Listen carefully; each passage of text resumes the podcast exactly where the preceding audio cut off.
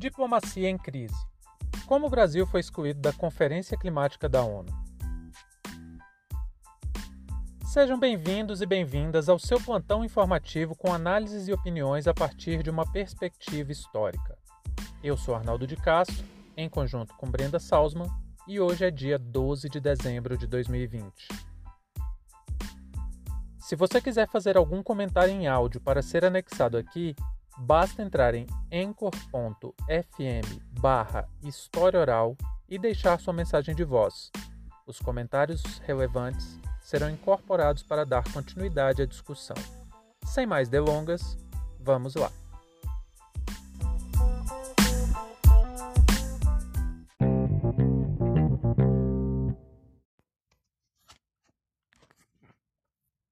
Em dezembro de 2015, aconteceu na França a COP21, a Conferência do Clima que deu origem ao Acordo de Paris. A COP15, que aconteceu em Copenhague, na Dinamarca, em dezembro de 2009, reuniu mais de 190 nações e estabeleceu compromissos para evitar o avanço do aquecimento global. E como resultado das discussões que se mundializaram desde a ECO 92 ou a Rio 92, foi feito o Acordo de Paris anos depois na COP 21 que foi o maior tratado dessa natureza da história. Ele era tão potente nas suas ambições que ficou acordado que ele seria o substituto do Protocolo de Quioto, assinado em 1997.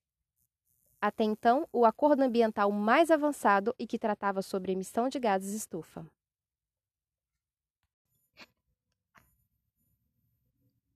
Hoje acontece o quinto aniversário da COP15 e a reunião da ONU tem o objetivo não apenas de comemorar o aniversário do Acordo de Paris, mas sim de aprofundar as propostas e fazer um balanço das medidas que estão sendo tomadas pelos países signatários. Na conferência, várias nações terão a chance de apresentar as suas ações e o que têm feito para combater o aquecimento global. Entre os países que terão voz, temos Cuba e China. Lá em 2015, o Brasil foi um dos países mais atuantes e levou propostas extremamente inovadoras para se pensar medidas para a contenção das ações humanas que têm impacto no aquecimento global. A expectativa era grande da ONU para ver a atuação do Brasil, mas não contávamos que Ricardo Salles seria o responsável por elaborar as novas propostas e tocar a política ambiental brasileira.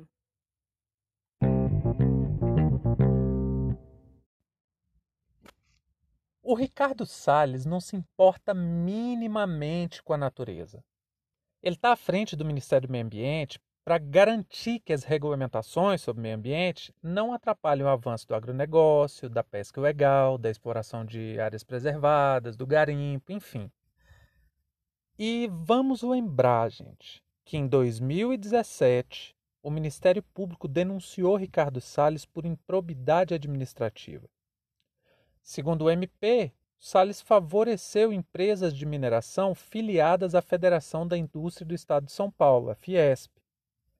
E foi quando ele alterou mapas de zoneamento do planejamento de manejo da área de proteção ambiental do Rio Tietê, e naquela época ele era secretário de Meio Ambiente de São Paulo.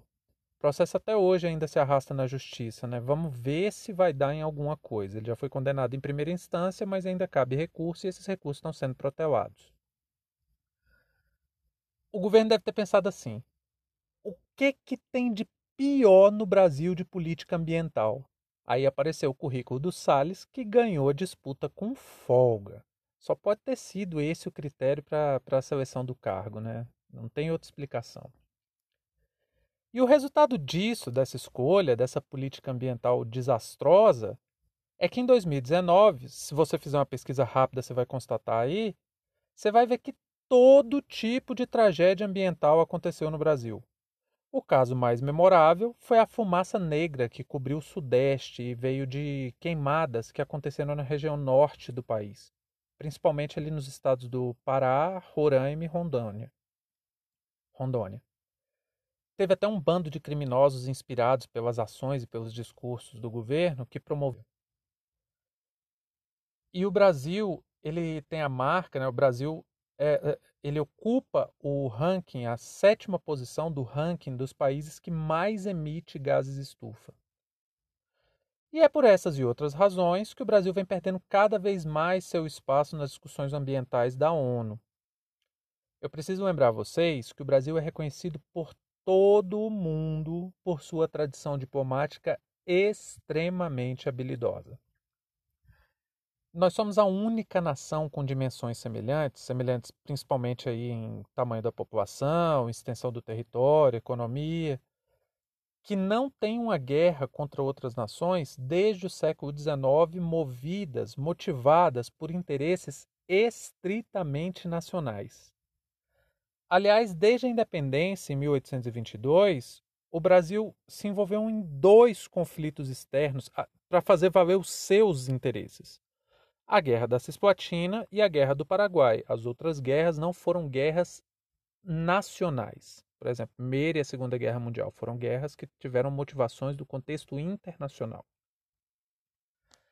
E o Exército Brasileiro, né, inútil como sempre, mas nesses dois casos aí agiu pela soberania nacional. Hoje a gente sabe que o Exército Brasileiro tem três funções principais: executar assassinatos políticos, consumir os recursos públicos para manter privilégios da elite e dar golpe de Estado, além da importante tarefa de pintar meio fio também, né, gente? A gente não pode esquecer disso. Outra questão que faz o Brasil ser reconhecido mundialmente pela sua diplomacia foi pelos seus esforços após a Primeira Guerra Mundial para criar a Liga das Nações, que, apesar de fracassar alguns anos depois, é considerado o embrião da ONU. Não por acaso, é o país que abre os trabalhos da ONU todos os anos. É um lugar de destaque em reconhecimento a essa tradição diplomática. Mas isso está mudando graças aos incríveis esforços do governo Bolsonaro e do ministro das Relações Internacionais, Ernesto Araújo, para liquidar a reputação brasileira no cenário internacional. E uma das provas disso é que o Brasil não foi incluído na lista dos países que vão ter voz na conferência de hoje. Depois que a ONU recebeu a proposta brasileira, ficou evidente que nossa política ambiental é uma ferramenta para aprofundar o caos climático. O ministro da Destruição do Meio Ambiente propôs que o Brasil reduzisse a zero a emissão de gases estufas até 2060, quando a ONU quer que esse compromisso seja feito para 2050, 10 anos antes da proposta. E essa medida, essa proposta do Salles, vai possibilitar que o país aumente em 400 milhões de toneladas a emissão de gases estufas. E o governo ainda tem a ver a cara de pau. Olha só isso, vejam bem essa chantagem. Teve o disparate de condicionar esse compromisso mediante o pagamento anual de 10 bilhões de dólares pelas outras nações ao Brasil. Apresenta um lixo de proposta e para forçar que seja aceita, ainda acha que pode fazer o mundo de refém. O governo ainda está tentando conseguir espaço para falar na conferência, mas ia ter que mudar por completo a política ambiental e os compromissos internacionais para conseguir isso. Até porque estamos falando de uma turma imbecilizada né, pelo negacionismo que segue à risca as idiotices do Olavo de Carvalho e desconsidera completamente as pesquisas científicas. Essa galera acha que o aquecimento global simplesmente não existe. Gente, já ficou mais que comprovado que sim, o aquecimento global é real. Ele acontece de tempos em tempos na Terra, mas ficou mais que evidente que a industrialização e nosso modelo de desenvolvimento desde o século XIX tem contribuído drasticamente para o aumento da temperatura da Terra. A emissão de gases estufa e tantas outras porcarias aí que a gente põe no meio ambiente tem promovido a destruição completa do meio ambiente. Em alguns casos, de maneira irreversível, como o desaparecimento de várias espécies de animais e plantas. O modo de produção capitalista e o consumo exacerbado acentuou os problemas ambientais e a grande questão para a ONU é conseguir conciliar meio ambiente e capitalismo, tarefa que já se provou até aqui impossível, um completo fracasso. porque o modelo de consumo e o ritmo de produção, em conjunto com a necessidade de aumentar a riqueza das nações, é extremamente degradante para o planeta, porque exige lucros e superávites infinitos, dispondo de recursos naturais que são finitos, que acabam e não podem ser repostos. Até a década de 90, isso parecia uma disputa somente lógica. Hoje não. Hoje está cada vez mais evidente que superar os efeitos da revolução industrial e do capitalismo é uma questão de sobrevivência da espécie humana e da vida na Terra. Fim de papo.